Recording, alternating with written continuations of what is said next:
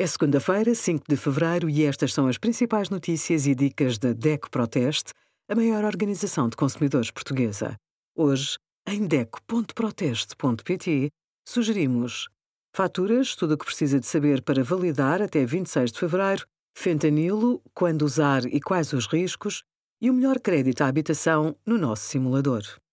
Contratar uma mediadora imobiliária para vender ou comprar um imóvel liberta-o de muitas burocracias, mas terá sempre obrigações, como a assinatura de um contrato. Por lei, se o contrato não indicar a duração, considera-se válido por seis meses. Quando concluir o negócio, terá de pagar a comissão à mediadora. Em média, são 5% do preço de venda do imóvel acrescidos de IVA. Se a mediadora falhar na prestação da informação essencial ou acompanhar mal o cliente, pode reclamar. Recorra ao livro de reclamações da mediadora e ao Instituto dos Mercados Públicos, do Imobiliário e da Construção, entidade que licencia e fiscaliza o exercício da atividade. Pode também usar a nossa plataforma Reclamar.